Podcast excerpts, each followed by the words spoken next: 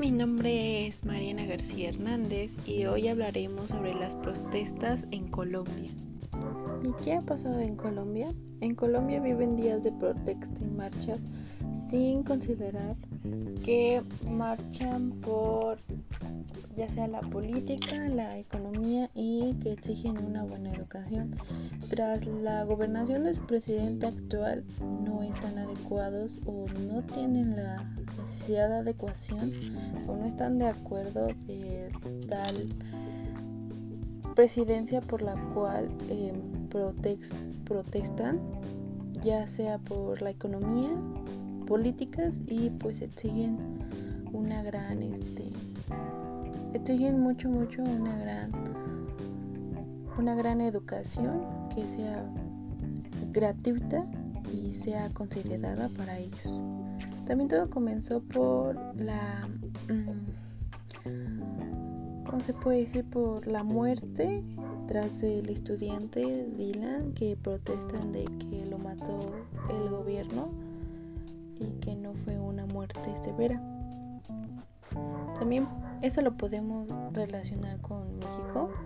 México también ha pasado muchas cosas durante el mandato del Porfirio Díaz durante sus 30 años, 31, 30 años de gobernación.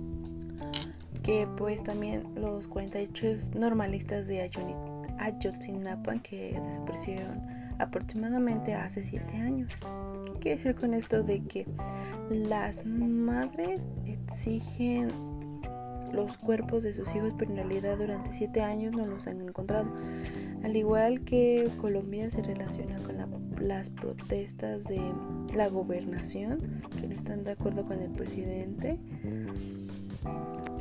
Y también los estudiantes exigen una educación gratuita y buena y que sea favorable para ellos porque casi la mayoría tiene un tanto por ciento de 9% de que las familias pobres entran a grandes universidades y el 25-30% de otros es de las familias ricas. También se relaciona con la economía esto. Eh, la economía de Colombia y México están muy bajas ahorita por la situación del COVID.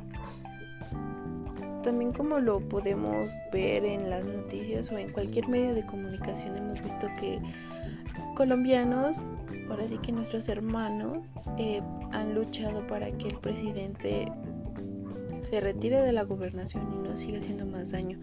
También em, la economía de Colombia, como lo vuelvo a repetir, está sobre los suelos porque mucha gente solo come dos veces al día, puede ser el desayuno y la comida o puede ser comida y cena, no se sabe muy bien porque ya no tienen el suficiente dinero o los suficientes ahorros para seguir comprando comida.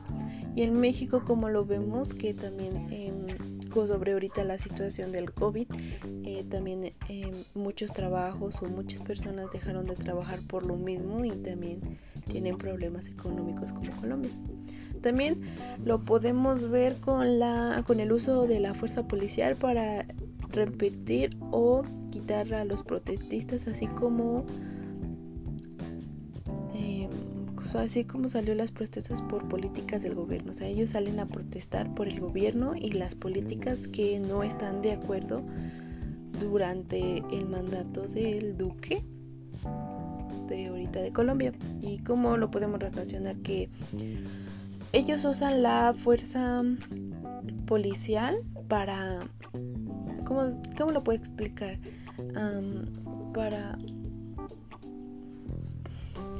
para que los golpeen a los propios protestistas y los lleven a la cárcel, lo cual no está mal visto porque lo hemos visto en varios países.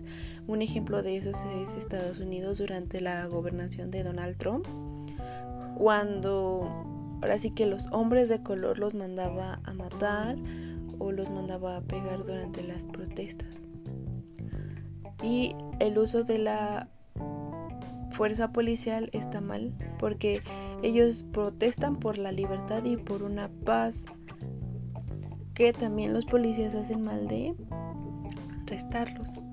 Y como lo vemos en México que las protestas aquí son de los feminicidios que las mujeres exigen que el gobierno deje que dejen que ya no haya más feminicidios y así también hay protestas.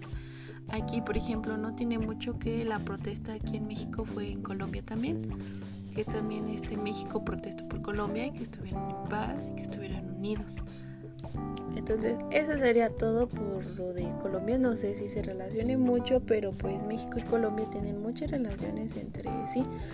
Puede ser que también podemos encontrar más cosas, pero Colombia ahorita está pasando por una situación muy difícil. Ya llevan así más de dos meses o un mes protestando por la libertad y sus derechos como personas y exigen que se vaya el presidente. Hasta luego.